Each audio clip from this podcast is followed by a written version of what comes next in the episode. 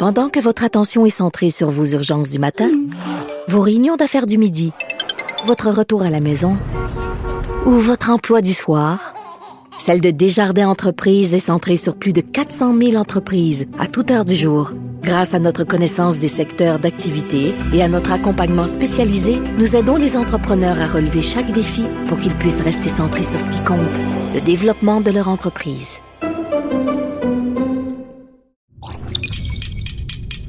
Cube Radio.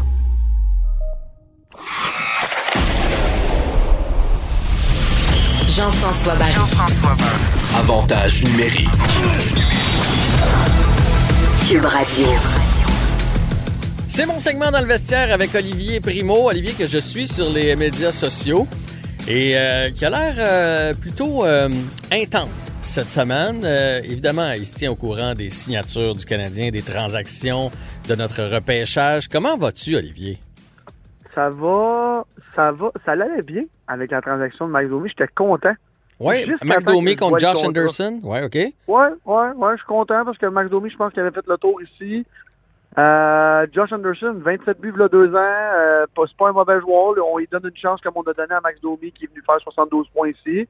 L'année passée, il bla- été blessé. Euh, bien content. Je m'attendais à un contrat de deux ans maximum. 7 ans, 5,5 millions. Le gars a fait 4 points l'année passée. Ouais, mais Ils viennent de. C'est quand même dans une année de blessure, mais, mais c'est dans une, année, dans une année COVID où tous les salaires sont à rabais. Tu sais, un gars comme Oldby pensait signer à, à 9 millions. Finalement, il y a 9 millions pour deux ans. Là, ça donne une idée. Ouais. Dans une année à rabais, c'est beaucoup de sous puis c'est une longue durée, effectivement. Jeff, le gars, il a 26 ans. Il a pas 21 ans. Là. Ça va l'amener, pas à la fin de sa carrière, mais, mais proche, parce que je pense pas que ça va devenir une super vedette, puis il va jouer jusqu'à 42 ans. Puis en même temps, comment, même lui, il a tweeté, je m'attendais à un an, on m'a offert 7 ans, je suis le gars le plus content du monde. Lui, il devait rire quand son agent l'a appelé. Il a dit, hey buddy, j'ai 7 ans, 5,5 millions par année. Tu viens de faire 4 points en 24 games. Il, a, il a dû échapper son téléphone puis il a parti à rire. Puis je, je dis pas qu'il va pas être bon, c'est pas ça que je dis. Je viens de dire que j'étais content de l'échange. Quel si on est passé de la 20 ou 21e masse salariale la plus basse, ben la plus haute, en tout cas, prenez-le ce que- comme vous voulez, à la cinquième, on n'a plus de place, il nous reste 2 millions sous la masse. Euh, il nous reste trois joueurs à signer parce qu'on a juste 20 joueurs sous, euh, euh, sous contrat. On n'a aucune super vedette à Paul Price qui prend 10 millions. On ne recommencera pas là-dessus. Mais le reste, on n'a aucune vedette à Montréal. On a la quatrième ou cinquième plus grosse masse salariale. C'est c'est comme une joke. Je suis pas content cette semaine. Mais Ben- je m'attendais à une grosse signature ou une grosse, grosse échange ou je sais pas quoi. Ou on développe les jeunes puis on, on- là, euh, oubliez ça là. Josh Anderson, c'est pas un jeune. Là. Il laissera pas sa place à un jeune de, de, de 19-20 ans de l'organisation du Canadien. Là. Fait que je, je sais pas comment ils vont ils- ils- on va faire cette année. On n'a plus de place. Là. On est parti que tout le monde chante depuis 5 ans qu'il nous reste 7, 8, 9 millions à zéro. Ouais. On a deux goalers pour 15 millions. Ouais, c'est ça, je m'en allais te dire. On a-tu été trop vite dans le dossier de Jake Allen, bien Ben que oui. je suis bien, je suis content que Jake Allen, puis j'étais le premier à dire que c'était une bonne signature quand ils sont allés chercher. Mais finalement, on se rend compte que les gardiens signent à rabais cette année parce que il y en a tellement, il y a tellement de jeunes qui arrivent, ça signe à rabais un petit peu partout à travers la Ligue nationale. Lundqvist vient de signer pour 1,5 million de dollars. J'aime beaucoup Allen. J'étais le premier à dire aussi que c'était une bonne, euh, une bonne signature. Mais quand tu es le Canadien de Montréal, puis tu es l'organisation, puis tu es le chef de la direction, tu es supposé de savoir des choses que nous, on sait pas. Fait que, là, quand ils ont signé Jake Allen, eux, c'est impossible qu'ils savaient pas qu'il allait tout le monde allait signer à rabais. Écoute, si c'est pas, c'est pas le cas, je, je sais pas quoi te dire. Toutes les, on devrait tous être GM en ce moment. Parce que là, je vois Lundqvist signer pour 1,5 million. Nous autres, 15 millions de dollars par année sur deux gardiens. Ça n'a aucun bon sens qu'est-ce qui se passe en ce moment. Puis là, sur Twitter, là, tu me dis que j'ai été intense. J'ai aussi parlé des, euh, des, des Québécois. On va en reparler dans deux minutes parce que je sais, pour pas que ma chronique dure trop longtemps. Mais je suis vraiment pas content. Puis je pense que je suis pas le seul. Tout le monde trouve ça complètement inapproprié, le contrat de Josh Anderson. J'écoutais les, les, les, les experts à la radio, puis je suis tout le monde sur les réseaux sociaux. Tout le monde s'entend à dire que son contrat est ridicule, complètement ridicule. On s'attendait à deux ans, j'aurais été content. Mais là, dans 6 ans, 5,5 millions, on fait la même affaire. 7 ans. 7 ans, c'est encore. On fait la même affaire qu'avec avec, euh, avec Drouin. On fait la même. comme tu vois mon âge, je, suis désespéré. Ouais, c'est le seulement le troisième joueur du Canadien à être signé pour 7 ans. La, première, la troisième fois que ça arrive dans l'histoire. Les deux autres, c'était Price, qui, a gagné le, qui venait de gagner le Vizina et tout et tout, et euh, Piquet Souben, qui venait de gagner le Norris. Fait que, euh, euh, mais la plupart des experts, moi aussi, j'ai lu beaucoup d'experts, des anciens agents, etc., ils prédisaient tout un contrat entre 3,5 puis 4. Fait que non seulement il y a eu plus, mais en plus de ça, il y a eu la durée. Puis j'ai bien aimé le commentaire, je me souviens plus de qui sur les médias sociaux qui a écrit Dans la vie, il faut que tu trouves quelqu'un qui t'aime. Puis lui, il l'a ah, trouvé. Lui, il l'a trouvé. trouvé. La personne qui l'aime plus fort que tout. Encore une fois, si tu te rapportes à ses stats avant qu'il soit blessé, le gars, il vaut 5,5 millions. J'ai aucun, aucun problème avec ça. Pas 7 ans, 2 ans, il se remet d'une blessure, il a fait 3-4 points l'année passée. Donne-y une chance de se prouver, tu Puis ça se peut qu'il y a comme 90% des joueurs autonomes qui signent ici, dans deux ans, ils veulent partir. Fait on peut-tu laisser au moins deux ans. Non, non, sept ans. En tout cas, là, si tu me parles là-dessus, on finira jamais. Mais en même temps, si jamais il le fait, si jamais il fait son 25-30 buts pendant 5-6 ans, rendu à la fin de son contrat, ça va même être une aubaine. Fait que, tu sais, on va donner le bénéfice du doute, mais c'est sûr qu'ils se sont, euh, ils se sont peinturés dans le mur pour la masse salariale et tout et tout. Ça va être intéressant à suivre. T'as raison, Jean-François, mais en même temps, on n'a plus de place sous la masse. Fait que même s'il fait son 25-30 buts, oui, ça va être une aubaine, mais on n'aura pas plus de place.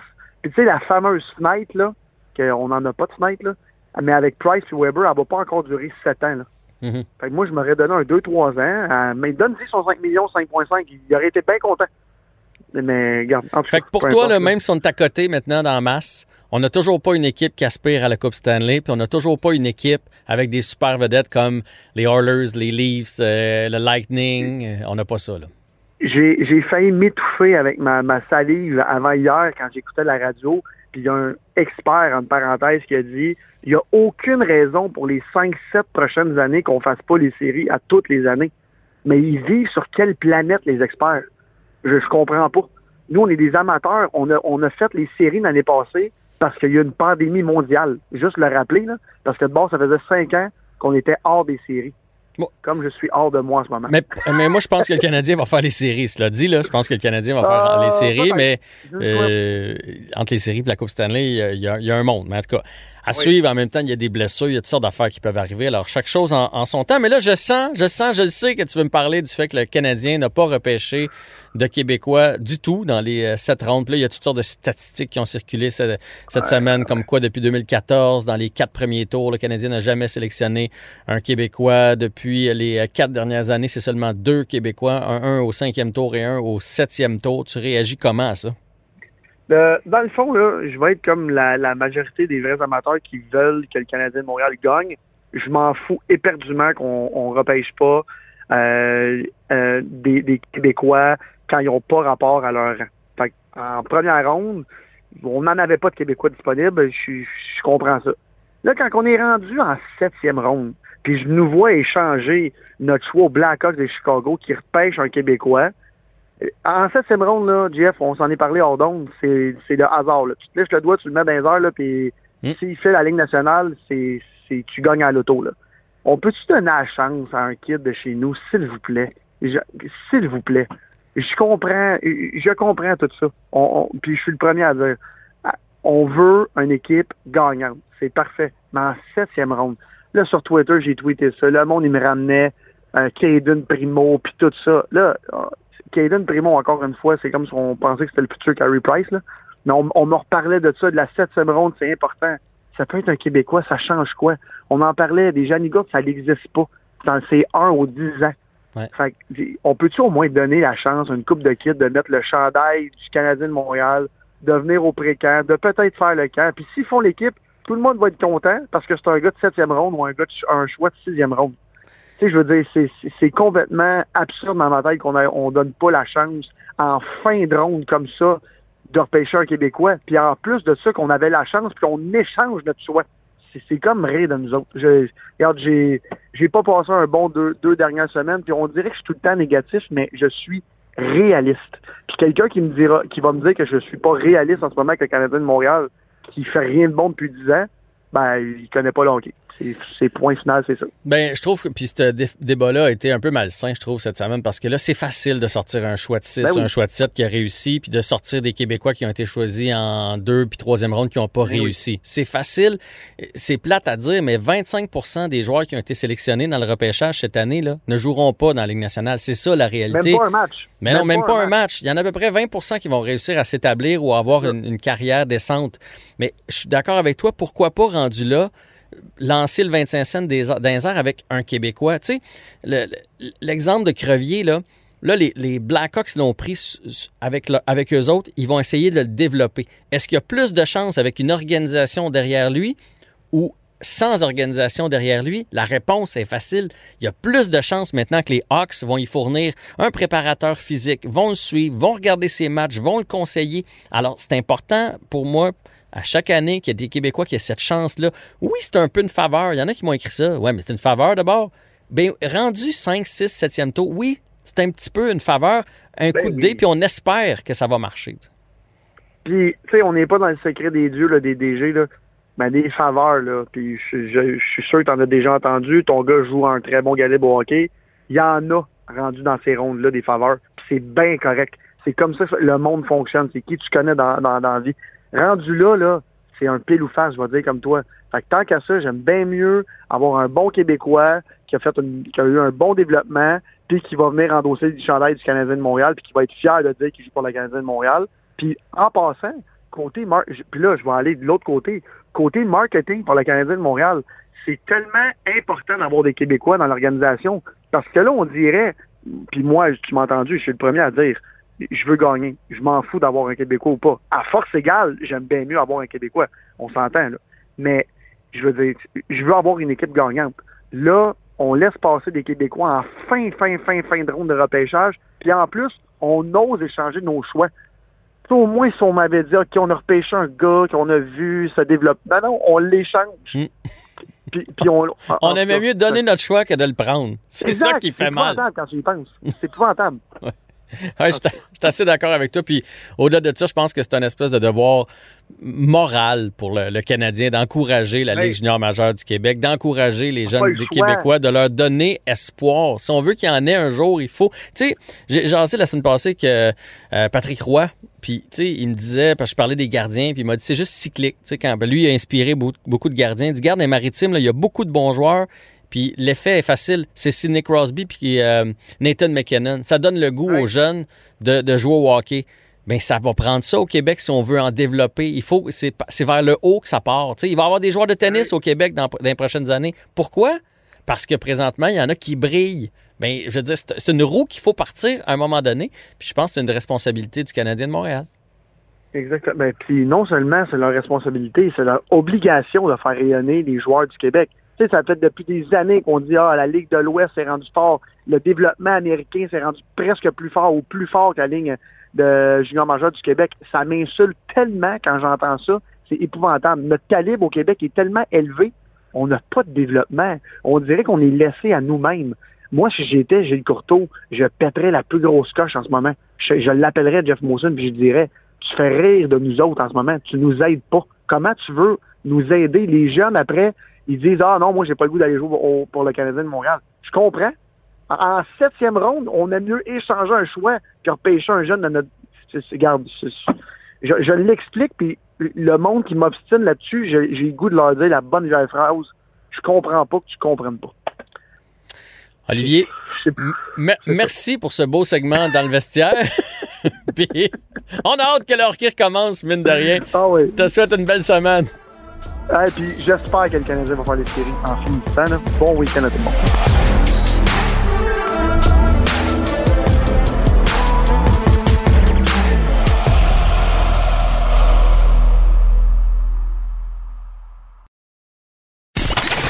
Vous écoutez Avantage numérique avec Jean-François Barry. J'ai commencé la lecture du livre Henri Richard, la légende aux 11 coupes Stanley. Je vous le dis tout de suite, c'est très, très bon. Euh, je, l'ai fait pour le travail d'abord et avant tout. Et finalement, euh, sans m'en rendre compte, euh, je suis rendu déjà à la moitié du livre de lui. On est chanceux, on va s'entretenir avec le fils d'Henri Richard, Denis Richard, qui a participé à ce projet-là. Bonjour, Monsieur Richard. Oui, bonjour. Merci euh, vraiment du temps que vous nous accordez aujourd'hui et merci aussi d'avoir décidé de faire ce livre-là pour nous raconter votre père. J'ai l'impression en lisant le livre que c'est peut-être finalement la légende du Canadien la moins connue, que sa personnalité a fait en sorte qu'il est resté dans l'ombre. Euh, oui, euh, ben écoutez, moi dès le départ, honnêtement, là, le mot légende, je n'étais pas trop en faveur de ça. Euh, puisque moi, c'est mon père, puis bon, il, avait son travail et tout ça. Euh, je l'ai jamais vu comme une légende, mais je me suis laissé convaincre euh, par euh, les, éditions de l'Homme et Léon de Normand en particulier que ce titre-là pouvait bien aller pour ce qui représente mon père. Ben en tout cas, moi, euh, c'est moi de toute façon qui l'ai lancé, là, le fait que c'était une légende, puis je suis bien à l'aise avec ça. Quand t'as ton chandail de retiré au plafond du Centre Bell, puis quand t'es celui qui a gagné le plus de Coupe Stanley dans la vie, je pense qu'on peut dire que t'es une légende. On apprend beaucoup de choses sur votre papa, entre autres le fait qu'il détestait perdre, là, mais c'était viscéral pour lui, peu importe, même quand il allait jouer au bowling. euh, ben, pas juste le bowling, à peu, à peu près au tennis aussi beaucoup. Euh, ben, au hockey, évidemment. Mais euh, oui, oui, c'est, on dirait que lui, il n'était pas capable de, voir une défaite. Lui, quand il jouait, là, c'était à la vie, à la mort. Puis euh, je pense que c'est peut-être à cause de ça qu'il a réussi à se rendre aussi loin dans, dans son sport. C'est une force de la nature aussi. Ça aussi, on l'a beaucoup entendu de Maurice, on l'a entendu de Guy Lafleur, euh, euh, de Jean Béliveau. On l'a moins entendu d'Henri, votre papa, parce que bon, il n'y avait pas un gabarit imposant, mais on comprend là-dedans, dans le livre, que même s'il n'y avait pas un gabarit imposant, c'était un homme très, très puissant. Et même au niveau du souffle, vous racontez que des fois, il faisait des longueurs de piscine sans sortir de l'eau. Vous pensiez même à un moment donné qu'il était mort dans le fond de la piscine tellement c'était long avant qu'il sorte. Oui, mais euh, euh, moi, c'est le genre d'anecdote que je trouve intéressante dans le sens où c'est l'autre côté de la médaille. Tu sais, euh, je pense que les, ben, les gens les, plus âgés là, connaissent beaucoup mon père au niveau du hockey. Mais en dehors du hockey, au niveau de, de, de, de l'homme, l'être humain, les gens connaissent moins. Fait que j'ai essayé d'apporter ce petit côté-là petit, plus euh, personnel que je trouvais aussi qu'il faut avoir des choses très intéressantes à dire à ce niveau-là. On apprend aussi, puis ça aussi c'est rare, parce que les femmes dans ces années-là avaient un rôle de deuxième plan, euh, puis ça a changé, puis c'est bien heureusement comme ça. Je, je, veux vraiment pas parler contre les femmes, au contraire, mais on apprend que votre mère, elle, elle prenait sa place. C'était une fan finie de hockey, et même euh, s'il y en a une qui était critique envers votre papa, c'était bien votre maman. Euh, oui, euh, cependant, il fallait savoir comment le prendre euh, parce que, mais de toute façon, ils sont ensemble depuis l'âge de 6 ans. Donc, les, elle l'a connu, elle la connaissait évidemment de son temps comme mon père. Et puis, elle était très bonne aussi au hockey en patin.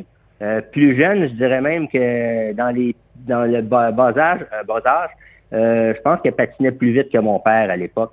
Fait que, euh, elle a toujours aimé le hockey, là. Euh, fait que c'est sa fan numéro un. Puis euh, je pense qu'elle n'avait pas peur de donner son opinion un coup rendu à la maison. C'est sûr que dans l'auto, ça, prenait un certain temps pour décanter quand il y avait, mettons, une mauvaise passe, là. Mais rendu à la maison, elle se faisait un devoir d'y mentionner que ce soit positif ou négatif, là, c'est quatre vérités. Puis ça, elle a toujours fait ça de toute façon. Pour les gens qui n'ont peut-être pas lu le livre encore, euh, ben, je vous invite à l'acheter, première des choses. Mais ce qui est intéressant, c'est que dans le fond, on a le récit, on a l'histoire de la part du narrateur. Puis après ça, on a votre vision à vous. Euh, qui, est écrit dans une typographie différente où vous, vous nous donnez votre appréciation de tel événement ou de, ou de votre papa ou votre, votre côté à vous, là, comment vous l'avez vécu de, de, de l'interne. C'est intéressant, c'est différent. comment il était Henri Richard avec vous, avec ses enfants? Euh, ben, ben, même avec nous, c'est quelqu'un qui parlait pas beaucoup. Euh, écoutez, dans, dans, ma jeunesse, moi, mon père était relativement, je dirais, absent. Euh, lui a commencé à jouer pour Canadien en 1955. Euh, moi, je suis né en 1959. Fait que jusqu'à l'âge que j'avais 15 ans, je pense qu'il a fini de jouer au hockey. Euh, à l'époque, dans les premières années, euh, il voyageait même en train et tout ça, fait qu'il partait des longues semaines et tout ça. Euh, fait que j'ai pas euh, plus jeune là, je dirais qu'il était plutôt absent, honnêtement là. Puis évidemment, nous, on est, on est, on est cinq enfants chez nous. et j'ai eu, ben, c'était ma mère qui dirigeait pas mal toute la, famille chez nous. mon père, quand il était là, ben, c'est sûr que là, on, y parlait plus, on essayait plus, mais il était assez discret sur ce que sur ce qu'il faisait, même sur la glace ou euh, du côté professionnel. Il a toujours été discret à ce niveau-là. Fait qu'on pouvait parler d'un peu n'importe quoi, mais euh, le hockey, pas tant que ça à la, à, la maison, je dirais. Puis il était toujours aussi réservé, parce que je veux dire, ça demeure lui qui a gagné le plus de Coupe Stanley. Là. Ça demeure Henri Richard. Mais on sent que c'est jamais vanté de ça. Même en, vieillissant, des fois, il ça y arrivait jamais à l'entour d'un souper de prendre un verre de vin et faire Bon, ben, quand même, moi qui ai le plus de Coupe Stanley dans la vie, ça, ça y arrivait jamais de se vanter et d'être un peu chauvin? Euh, ça y est arrivé de, autour de, de prendre un verre de vin puis même un verre de bière. Ça, ça y est arrivé souvent, oui. Euh, mais de se vanter de ça, euh, honnêtement, non, non. Je, je, ben, moi, moi j'ai jamais entendu mon père dire Coupe Stanley a gagné ou quoi euh, Comme je disais tantôt, on n'a jamais vraiment parlé beaucoup de hockey à la maison. Ah. Non, je, ça, j'ai jamais entendu parler mon père dire euh, de se vanter de quoi que ce soit au niveau du hockey, jamais. Ben moi, je compte deux buts dans ma ligue de garage, puis je m'en vante au souper. Fait que... Euh. je, me je me posais la question parce que vous avez des cousins, il y a eu les enfants de Maurice aussi. Euh, il n'y a aucun des, des, des, des, des, enfants Richard, dont vous, qui a, qui a joué au hockey ou qui s'est rendu à un, à un certain niveau? Parce que je veux dire, ce caractère-là, le tempérament, le talent, la force brute. Il doit y avoir quelqu'un la famille qui a ces gènes-là. Euh, je dirais que pour en arriver ou ce qui en est arrivé, lui, ça prend deux choses. Hein. Ça prend du talent, puis ça prend aussi de la volonté. Euh, quand tu as toute la volonté du monde, puis tu pas beaucoup le t'as pas le talent qu'il y a, euh, c'est plus délicat. Fait que c'est plus difficile aussi. donc, ça prend et du talent et de la volonté. Puis je dirais que, bon, j'avais peut-être un certain talent. Moi, mais ben, dans les garçons à, Maurice, à mon oncle Maurice, euh, je pense pas qu'il y en a eu qui, ont, qui sont allés si loin non plus, mais j'avais un cousin, mon, cousin Polo, euh, qui est un des garçons à Maurice, qui était à peu près de mon âge, je pense. Euh, il a joué un peu, mais tu sais, je pense qu'il manquait peut-être un petit coup de patin. En ce qui me concerne, c'est je manquais un petit peu de talent. Fait que, il y a toujours un petit peu de quelque chose qui manquait pour euh, aller plus loin. Mais euh, j'ai quand même joué un petit peu. là. J'ai joué un an universitaire. Euh, j'ai joué. Euh, ah, quand même, c'est bon, c'est excellent. mais ouais, mais tu sais, c'est difficile pour moi de joindre les deux universitaire et aussi euh, à l'école. Fait que c'était mhm. difficile pour moi. Fait que, à un moment donné, j'ai fait un an universitaire, puis après, j'ai lâché, tout simplement. J'ai continué mes études. Dernière question. Euh, ça a quand même été une, triste fin pour votre, euh, pour mhm. votre papa. On, l'a peu vu, évidemment, dans les dernières cérémonies au Centre Bell et tout ça. Maintenant, maintenant on, on comprend pourquoi ça a été difficile à regarder pour vous et pour toute votre famille, j'imagine. Oui, oui, oui, oui. Non, non, c'est sûr que la maladie d'Alzheimer, euh, il souffrait de ça. Euh, c'est pas été facile pour les proches, là, euh, évidemment la famille, mais évidemment aussi principalement pour ma mère, hmm. qui allait le voir à tous les jours ou presque, là. Euh, mais c'était pas évident de le voir diminuer comme ça, quelqu'un qui a été si actif, de le voir si diminuer. Euh, c'était pas évident du tout là dans les derniers euh, derniers mois, dernières semaines là. C'était euh, non, c'était pas rien d'intéressant, mais euh, on, on, a voulu quand même faire quelque chose pour ça. Euh, on, on, a on a même fait don de son cerveau à l'Institut Douglas pour la recherche sur la santé mentale. J'espère que ça va peut-être pouvoir aider dans les recherches euh, à savoir si lui, euh, c'est-tu des coups répétés à la tête, est-ce que c'est un traumatisme crânien, euh, je sais pas quoi. Fait lui, il a jamais joué avec un casque sur la tête, donc est-ce que ça a un effet ou pas? fait je pense qu'ils font des recherches à ce niveau-là aussi. Là. Très intéressant. Euh, merci beaucoup, Denis, de nous avoir parlé de votre papa et merci pour cet ouvrage, Henri Richard, la légende aux 11 Coupes Stanley, que je vous recommande. Ça se dévore. C'est euh, très, très bonne lecture. On en sait plus sur le Canadien de cette époque-là. Très intéressant. Alors, merci de, cette, euh, de ce leg que vous faites à la société québécoise. Ça m'a fait plaisir. Merci beaucoup. Au revoir.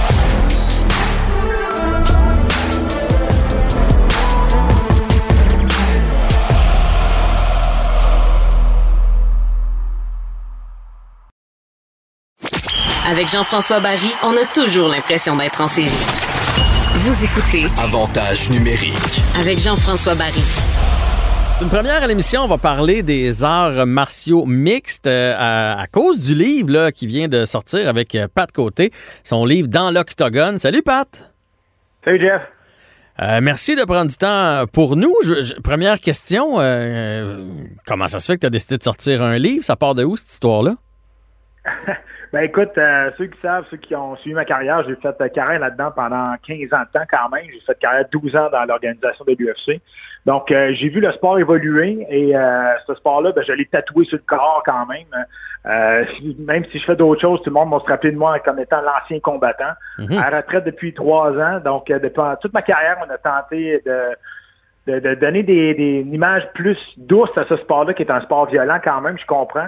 Mais il reste que si on comprend ce sport-là beaucoup plus que juste deux personnes dans une cage qui se frappent dessus, on va avoir plus de respect envers les athlètes qui pratiquent. Fait que c'est ce que tu essaies de, nous donner dans ton livre. Puis va falloir que, que tu me convainques. Là, j'ai commencé, euh, je vais être honnête, euh, j'ai reçu le livre euh, cette semaine, donc j'ai commencé à en lire quelques pages. Je suis pas un fan des arts martiaux mixtes, mais je suis ouvert toujours à changer d'idée. Alors à toi de me convaincre.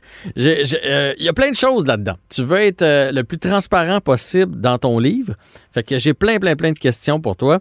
D'ailleurs, tu. Ben, ben Jean-François, je vais répondre à ta première question, par exemple, parce que moi, avec ce livre-là, j'essaie pas de te convaincre d'aimer ce sport-là. C'est pas ça le but avec ce livre-là. Le but avec ce livre-là, c'est d'essayer de faire comprendre le sport plus que l'image que le monde a de ce sport-là pour qu'il y ait du respect envers les athlètes qui mhm. pratiquent ce sport-là. Donc, c'est complètement différent. J'essaie pas de vous faire d'aimer ce sport-là. Tu as le droit de pas aimer ce sport-là, mais si tu sais pourquoi, là, c'est correct. Oui, mais, mais si on comprend puis on a un respect pour les combattants, ce que j'ai, remarque, là, euh, ça va nous aider peut-être à apprécier le spectacle puis à apprécier le sport. C'est ça que je veux dire. Alors, j'ai plein de questions et c'est d'ailleurs dans, tes dans tes chapitres, dans ton livre. Ça gagne combien un combattant qui se bat dans l'octogone? Pas beaucoup. Euh, c'est extrêmement difficile de vivre de ce sport-là. Il y a une poignée de monde dans le monde, puis dans le fond, euh, qui euh, réussissent à vivre à temps plein de ce sport-là. Même quand tu es rendu dans les plus hautes sphères de ce sport-là, que ce soit au Bellator, que ce soit à l'UFC, ça veut pas dire que tu vas être capable de vivre à temps plein de ça. C'est extrêmement difficile. Et si tu fais ce sport-là pour devenir populaire ou pour devenir ou pour faire de l'argent, ben t'es mieux d'arrêter tout de suite. Parce que c'est vraiment une passion, c'est un don corporel que tu vas faire avec ce sport-là qui est extrêmement difficile euh, physiquement. Donc, c'est pas facile de vivre de ce, de ce sport-là. Mais il reste que il faut que ce soit la passion qui te drive, euh, en guillemets, beaucoup plus que l'appât du gain. Mais de bord, là, je vais te. C'était pour ça que je te posais cette question-là en premier. Pourquoi vous le faites? Parce que je me disais, il y a des fois où tu t'embarques dans le ring, dans l'arène, dans l'octogone, tu regardes l'adversaire en avant de toi qui veut te faire mal, là, qui veut te battre. Mhm. Il doit avoir, tu joues ta vie jusqu'à un certain point. Il pourrait t'arriver un accident fatal. Tu dois avoir des fois le cœur qui débat puis te dit mais pourquoi je fais ça pour si peu d'argent, non? Absolument. Euh, mais c'est comme je te dis, c'est une passion que tous les combattants, je pense, qui poussent là-dedans euh, ont en dedans d'eux autres. C'est un désir de se dépasser, d'évoluer dans la plus grande organisation au monde, que ce soit partout, n'importe où ce que ça peut être. évidemment, lorsque tu as des bonnes performances, lorsque tu as des, bonnes séries de victoires, tu es capable de te vendre comme il faut. Tu peux faire des gros sous, là, mais il n'y en a pas beaucoup qui sont des millionnaires dans ce sport-là. Ça a toujours été un peu un tabou qu'il n'y ait pas une association qui protège les combattants. Mais reste que c'est un. Tu as à fait raison. C'est un sport qui est ultra dangereux. C'est un sport qui est violent. Mais la violence que tu fais toi-même par rapport à chaque sport que tu regardes, ça t'appartient. Hein? Parce que moi, personnellement, je trouve qu'un crash check au hockey dans la bande, euh, aveuglément, c'est beaucoup plus violent que deux gars dans une cage qui se frappent dessus puis qui savent ce qu'ils font, qui sont entraînés et qui sont volontaires pour être là. Effectivement, tu touches un point. Euh, autre chapitre que tu abordes, ça reste dans la même thématique. Comment votre famille, votre conjointe vit avec ça? Parce que moi, si mon fils, mettons, mettons tu étais mon fils, là, je serais inquiet quand même quand il embarque dans le ring. Euh, j'imagine que ma femme, si moi je faisais ce sport-là, ferait comme hey, mon chéri, euh, fais attention là. fait comment, comment vos proches, parce que ça, tu l'abordes dans le livre, comment ils vivent avec ça? Ben, c'est difficile parce que, évidemment, moi, ma mère, ça lui a pris sept ans avant d'être capable de regarder un combat en direct. Mais euh, quand tu vis avec euh, une personne qui fait ce sport-là, parce que maintenant, c'est plus juste des combattants, c'est plus n'importe qui qui peut faire ça. C'est des athlètes de haut niveau qui s'entraînent aussi fort que pour des athlètes qui s'en vont aux Jeux olympiques. Tu peux t'entraîner à temps plein pour réussir à aller chercher l'élite dans, dans ce monde-là, dans ce sport-là. Donc, je dis tout le temps, je dis, moi, ma femme, oui, elle était nerveuse, c'est sûr, certain, quand j'allais quand j'allais combattre, mais elle a vu tout le processus du début à la fin, tous les sacrifices que j'ai faits. Donc, elle, elle a suivi l'histoire d'entraînement par rapport à ce combat-là, mais il reste que c'est sûr que, écoute, euh, c'est difficile de voir pour les proches, euh, ta famille, quand tu t'en vas dans un combat, puis ça, ça se peut que ça n'aille pas toujours bien, là, mm-hmm. mais c'est des, des risques du métier. C'est sûr que ça prend un gagnant et un perdant. Mais moi, je dis tout le temps la même chose. Nous autres, on est bien généreux, les combattants. Hein. On aime ça donner, mais on aime moins recevoir. oui, je comprends. Je comprends, mais il n'y a personne qui aime ça. Euh, tu sais, des fois même, on voit ça aux nouvelles ou quelque chose. On a vu quelqu'un qui a mangé une volée, puis tu sais, on, on trouve ça dur. Euh, imagine tes, parents, là, quand ils regardaient un combat, puis, ou ta blonde, puis ils te voyaient manger une volée, ou en tout cas manger une coupe de coups de poing, là, même si tu en as donné plus que tu en as reçu. Imagine comment c'est difficile pour eux. Imagine si c'était ton fils, comment ça serait difficile pour toi de, de, le voir au, au, tapis avec une prise de soumission ou le visage ensanglanté? Tu as tout à fait raison. Écoute, euh, c'est le sport, je ne sais pas de de minimiser les, risques de ce sport-là. Du sang, il y en a. Des coupures, il y en a. Des blessures sérieuses, il y en a. Mais j'essaie de démystifier justement ce sport-là par rapport à la violence des autres sports.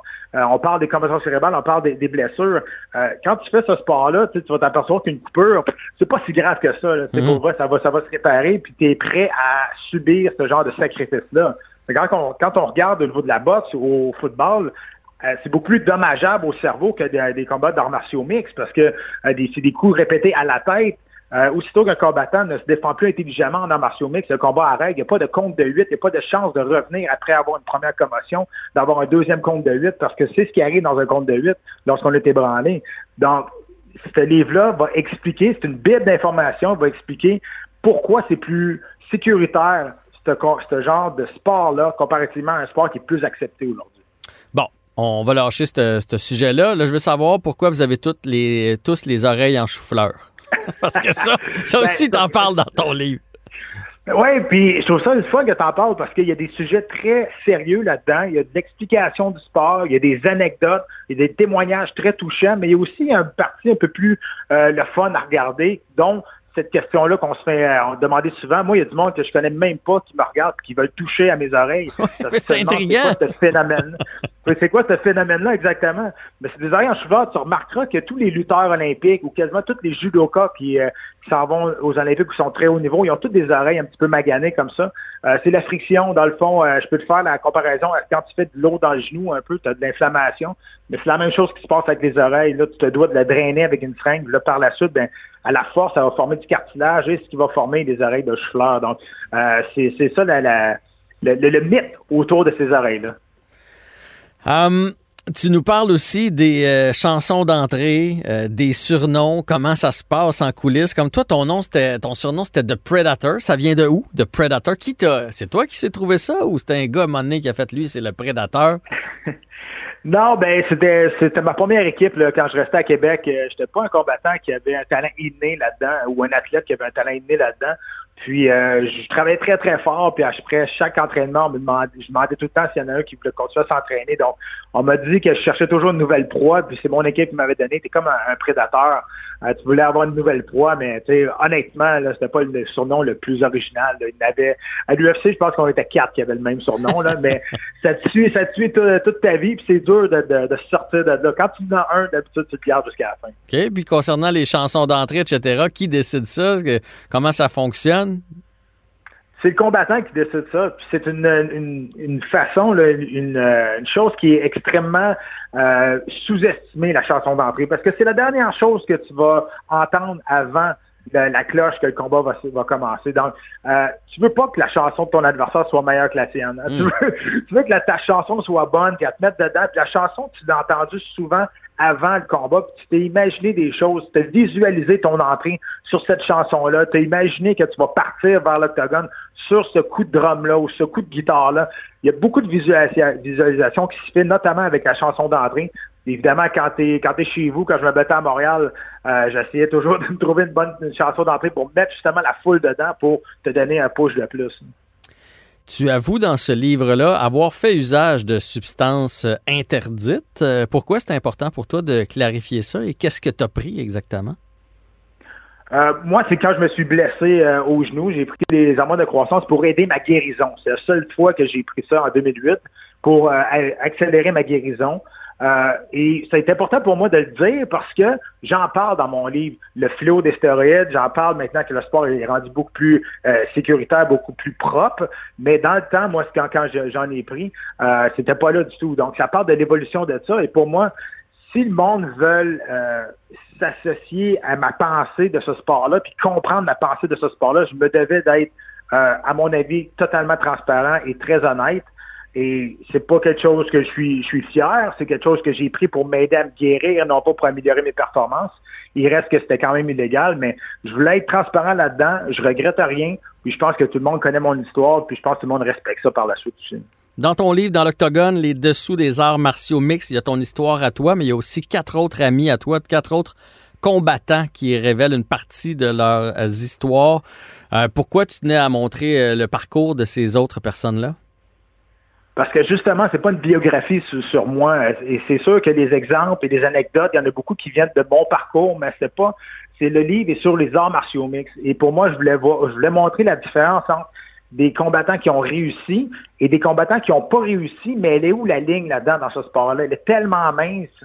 Et c'est pas toujours une question de talent. Quand on parle de David Loiseau, qui est là-dedans dans l'île, qui fait des, un témoignage quand même assez euh, touchant là, avec sa, sa, fin de carrière. Valérie Letourneau également, qui parle des, des, des, de son corps maintenant, comment elle a hypothéqué son corps pour faire ce sport-là, pour arriver au plus haut du fer. Euh, c'est ça aussi la réalité de ce sport-là. C'est un sacrifice. Je veux pas dire un sacrifice humain, là, je veux pas aller jusque-là, mais il reste que c'est un sacrifice que tu fais pour arriver au plus haut de sphère. Et les deux autres qui ont fait des, des témoignages sont pas moins bons au niveau du talent. C'est juste qu'ils n'ont pas performé à la bonne, au bon temps. Le timing n'était hmm. pas là. Euh, quand c'était le temps vraiment d'aller chercher la grosse victoire, ben, ils ont passé à côté à cause de trop de pression, à cause qu'ils ont mal géré leurs émotions. Donc, pour moi, c'est important de faire la relation entre qui a réussi et qui n'a pas réussi. Et des fois, c'est pas tout le temps juste une question de talent. Patrick Côté, merci pour l'entrevue. Euh, dans, dans l'Octogone, Les Dessous des arts martiaux mix, c'est ton livre, Le Prédateur qui euh, raconte son histoire et bonne chance euh, dans cette nouvelle discipline dans ta vie. Ben, je vous remercie beaucoup. Salut, Pat.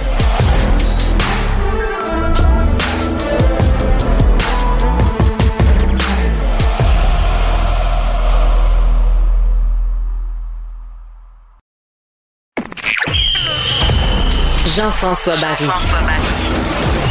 Avantage numérique. Cube Radio. On a lancé une ligne cette semaine. On espérait parler avec Hendrix Lapierre, qui a été sélectionné en première ronde, 22e au total par les Capitals de Washington. Ben, il a répondu à notre appel, alors on l'a au bout du fil. Hendrix Lapierre, joueur des Saguenayens de Chicoutimi. Comment vas-tu?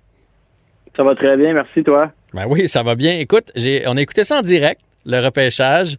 C'était de toute beauté lorsque tu as été choisi, particulièrement de voir la réaction de ta maman qui, qui en avait gros sur le cœur cette soirée-là. Ça l'a vraiment ému. Ouais, ouais, ben je pense que ma mère elle a tout le temps été là pour moi, ben toute ma famille en fait là, puis euh, c'était comme un peu le même scénario lors de mon repêchage de la JMQ, donc euh, c'était, je pense, une très belle réaction, puis ça mettait justement la, la petite touche finale à cette soirée, euh, cette soirée-là qui était très spéciale. Ben, à la soirée puis à la saison, parce que pour les gens qui ont peut-être moins suivi ça, euh, tu avais eu un super, euh, une, une, super compétition lors des euh, moins de 17 ans. Et euh, par la suite, là, les commotions cérébrales et euh, les problèmes aux vertèbres, hein, on a découvert finalement que c'était pas des commotions qui revenaient, mais c'était des problèmes euh, cervicales, ce qui t'a fait chuter un peu au classement. tu étais un top 10 au repêchage, puis là, on se demandait si tu allais sortir en première ronde. Donc, ça a été finalement une saison en denti, mais qui se termine vraiment bien pour toi avec une 22e position, ce qui ce qui est plus que respectable. Oui, ben vraiment. Je pense que je m'attendais un peu justement à, descendre. J'avais eu une année euh, relativement difficile, euh, euh, comme tu as mentionné. Puis c'est vraiment pas l'année que je voulais en tant que gars qui voulait être à la glace. En tant que passionné, je voulais jouer, c'est sûr. Puis ça a été un peu plate, mais je pense que c'est le début d'une nouvelle aventure en ce moment. Puis je suis content. Je me sens bien.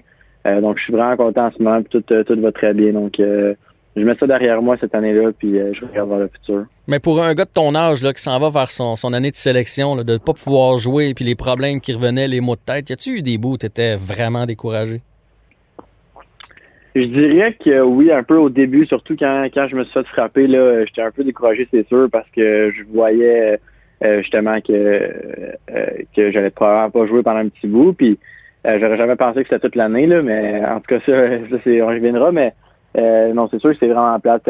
Tu, tu commences l'année avec la Linka, ça va super bien, je reviens à Chicoutimi avec beaucoup de confiance. Là, je joue 19 matchs seulement dans l'année, donc c'était plate un peu. Ça, c'était démoralisant, mais je me suis vraiment dit, euh, tu sais, je vais faire du mieux que je peux dans cette situation-là. C'est pas moi qui contrôle ça. Puis euh, j'ai vraiment travaillé fort, je pense. Puis je pense que c'est pour ça qu'aujourd'hui, je suis capable d'être là, de, de m'être fait pêcher, puis de pouvoir dire, euh, j'ai made it, là. Mm Hendrix, le choix de 21e tour sort, et là, c'est long, puis c'est long, puis c'est long. la raison pour laquelle c'est long, c'est que les Capitals de Washington sont en train de transiger pour aller chercher le 22e choix parce qu'ils voulaient avoir absolument. Ça, c'est une belle fleur, première des choses. Et deuxième des choses, est-ce que tu t'en doutais? Est-ce qu'ils t'avaient appelé déjà? Savais-tu que les Capitals s'intéressaient à toi à ce point-là? Euh, ben, j'avais eu des entrevues avec les Capitals qui avaient, relativement bien été, je pense, quand ils, ont échangé. Euh, euh, je pensais pas nécessairement que c'était pour moi, mais j'ai commencé un, un, appel de mon agent qui m'a dit, qui m'a demandé si j'étais tanné d'attendre. Puis j'ai dit, ben, pas si pire. Euh, c'est sûr que j'ai hâte de sortir, mais ça va. Puis il a dit, OK, ben, il dit juste à, juste à dire que t'attendras sûrement pas longtemps. donc, euh, euh, je m'en doutais peut-être un peu, mais là, j'ai été très content, très un, gros super de soulagement, de joie quand c'est arrivé. Puis je pense que c'est tellement une belle organisation. J'ai été un peu surpris, mais en même temps, je suis tellement content que il faut juste que je sois, je sois content, que je, que je profite du moment. Puis je pense que c'est tellement une belle organisation. Donc, j'ai hâte de voir, comme je vais dire tantôt, ce que le futur nous apporte. Oui, puis euh, écoute, les Capitals, c'est une belle organisation. Il y a des gros joueurs là-bas, dont un certain Alexander Ovechkin, qui t'a envoyé un petit Twitter, un petit bienvenue sur Twitter cette semaine. C'est pas rien, ça. Ouais, non, c'est euh, comme tu dis, c'est pas rien. C'était vraiment plaisant, je pense, de voir ça hier. C'est des gars qui m'en ont parlé à la période d'études qu'on avait. Puis euh, moi, j'avais utilisé mon compte Twitter une fois en, quatre ans, en trois ans. Donc ça m'a pris ça m'a pris un peu de temps avant de retrouver de retrouver mon mot de passe puis tout. Puis après ça j'ai pu y répondre. Tu laisses pas, tu laisses pas Alexander Ovechkin euh, sans réponse. Donc, j'étais relativement content. C'est sûr que c'est mon, pas mal mon idole de jeunesse. Donc, euh, je pense que c'est un scénario euh, de rêve, là, comme je peux dire. Toi, tu fais six pieds, tu es bourré de talent. Si ça n'avait pas été de cette fameuse blessure, peut-être que tu serais, aurais été un choix top 10 de la Ligue nationale de hockey. Il y en a plusieurs qui disent que tu es la carte cachée de ce repêchage-là. Tu vois ça comment? Toi, tu veux prouver quoi à tout le monde?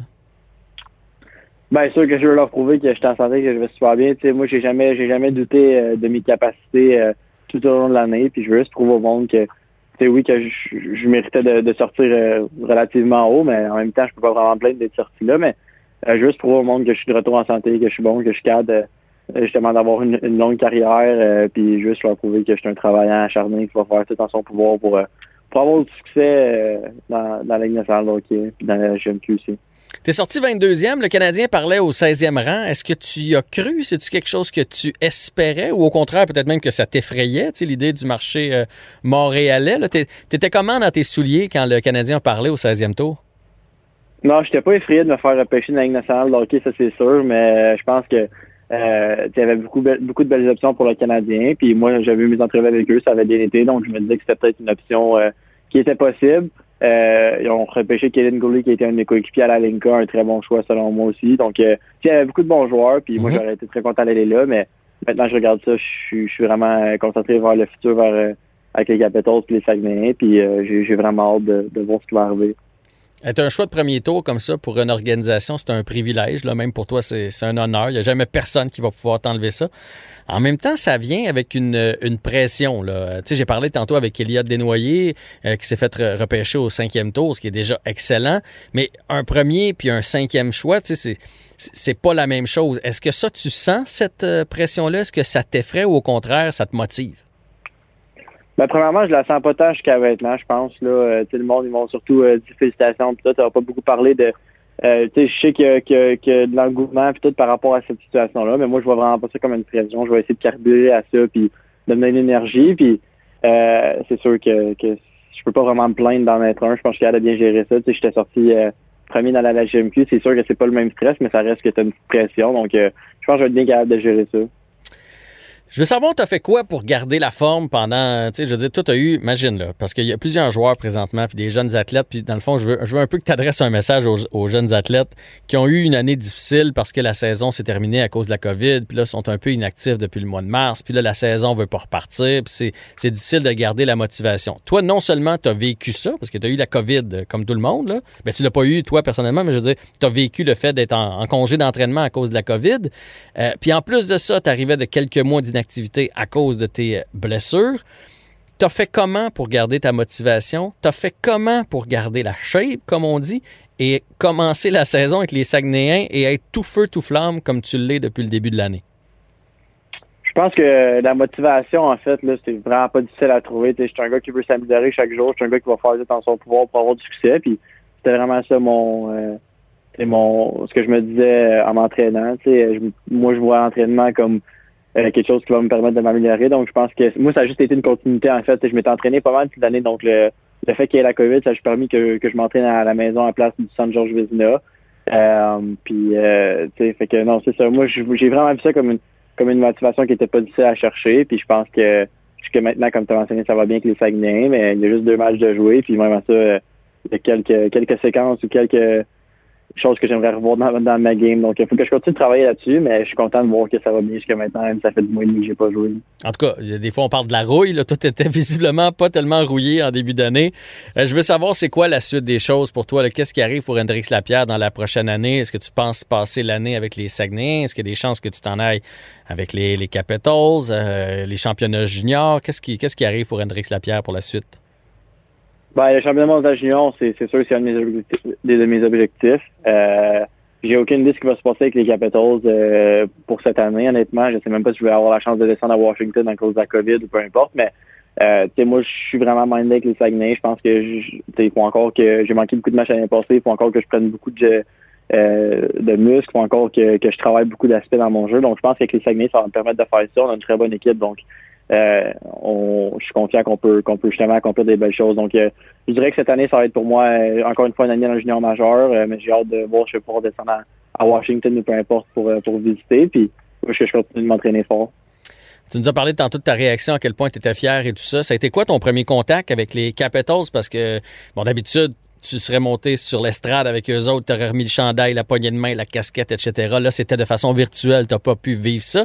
Mais j'imagine qu'il y a quelqu'un dans l'organisation, outre Alexander Ovechkin, qui t'a lâché un petit coup de fil. Euh, ouais, ben j'ai parlé avec euh, avec quelques membres de l'organisation, c'est sûr. Euh, le, toutes les personnes qui sont en charge pas mal des communications, ça fallait que je leur parle évidemment. Puis aussi euh, beaucoup de personnes de hockey, là, que ce soit les l'assistant directeur général, des affaires comme ça. Puis il y a aussi euh, un joueur qui m'a contacté, euh, deux, trois joueurs qui m'ont contacté en fait. Donc euh, plusieurs contacts jusqu'à maintenant, mais je pense que je pense que le monde laisse ça descendre un peu puis que ça va. Je vais savoir plus bientôt justement ce qui s'en vient.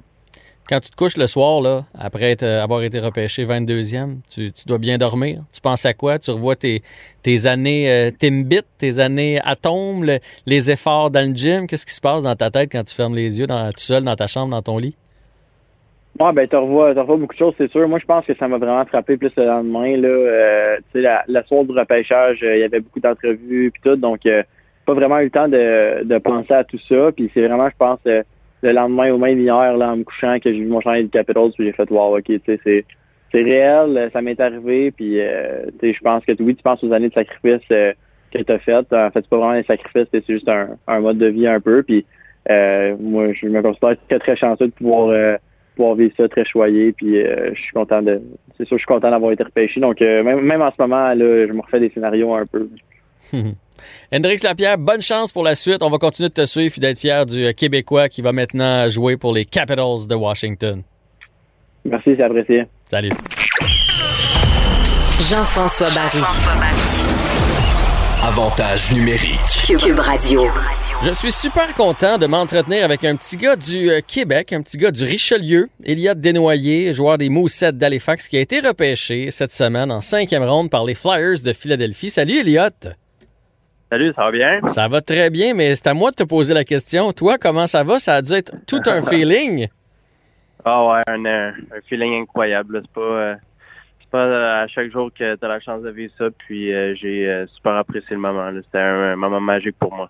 OK, mais là, il faut que tu m'expliques. Parce qu'évidemment, ça pique toute notre curiosité parce que d'habitude, vous êtes euh, dans, l'amphithéâtre et on est habitué de voir ça. Cette année, on a vu toutes sortes de trucs dans vos familles. On a même vu circuler sur les médias sociaux des joueurs qui étaient en train de pratiquer puis le coach est allé chercher pour euh, leur annoncer la bonne nouvelle. Toi, tu étais où? Tu as vécu ça comment?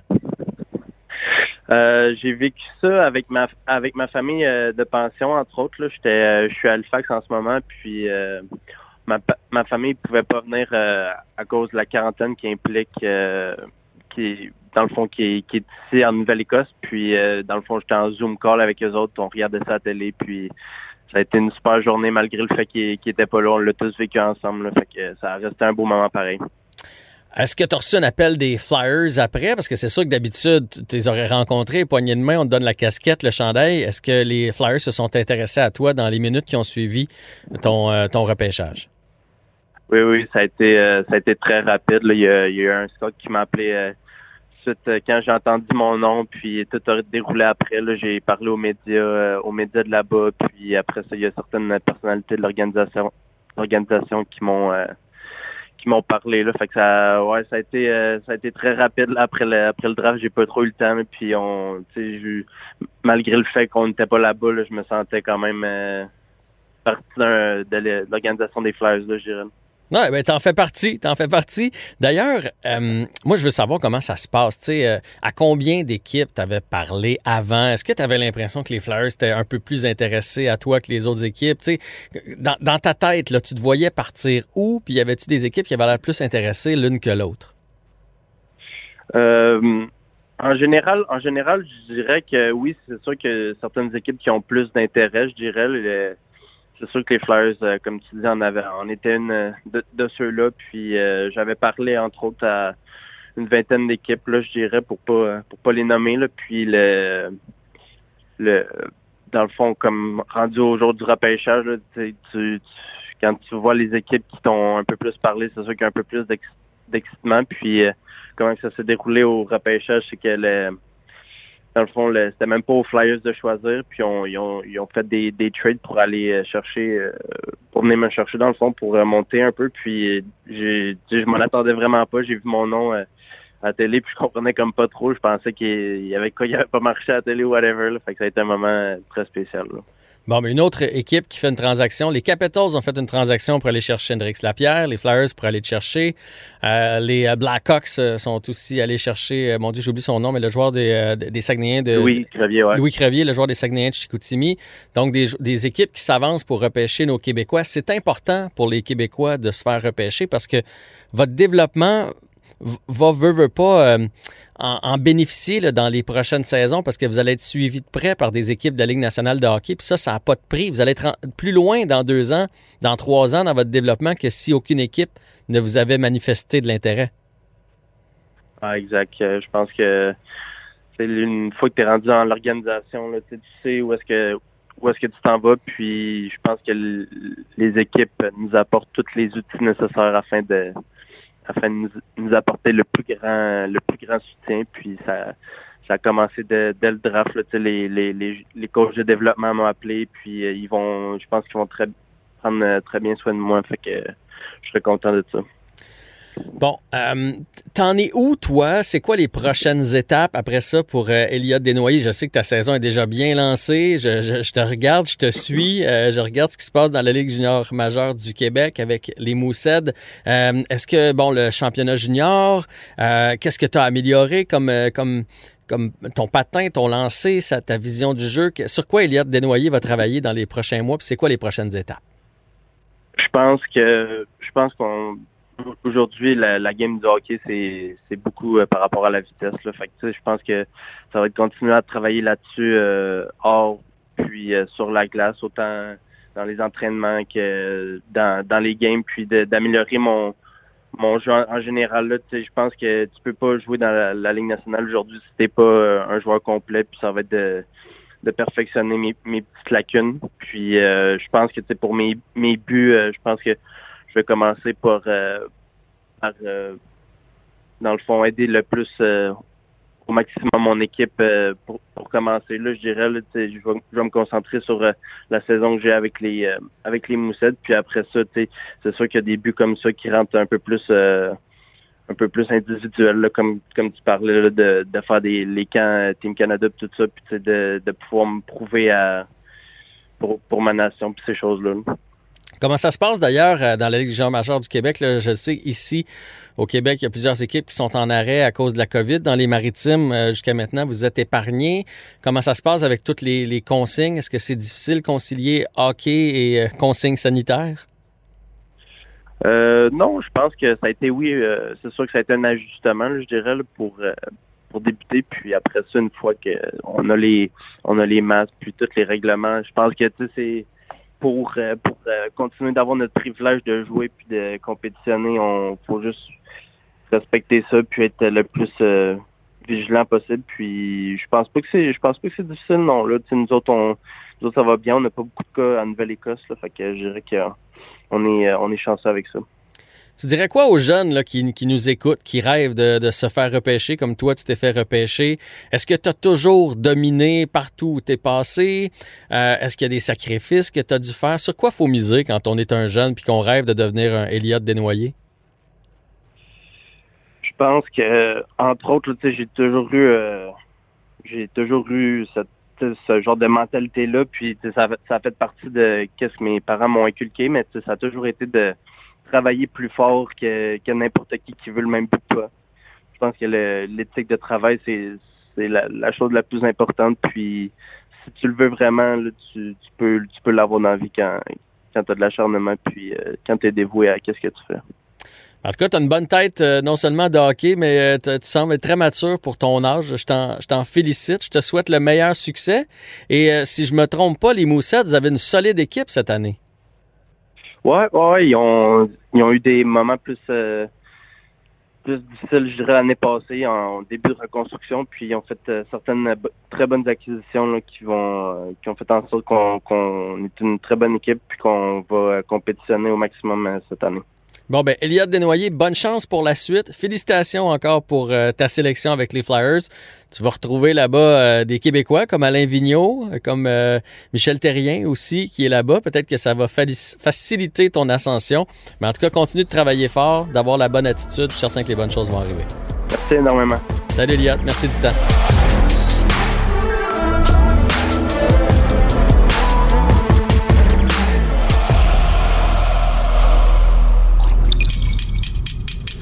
Radio.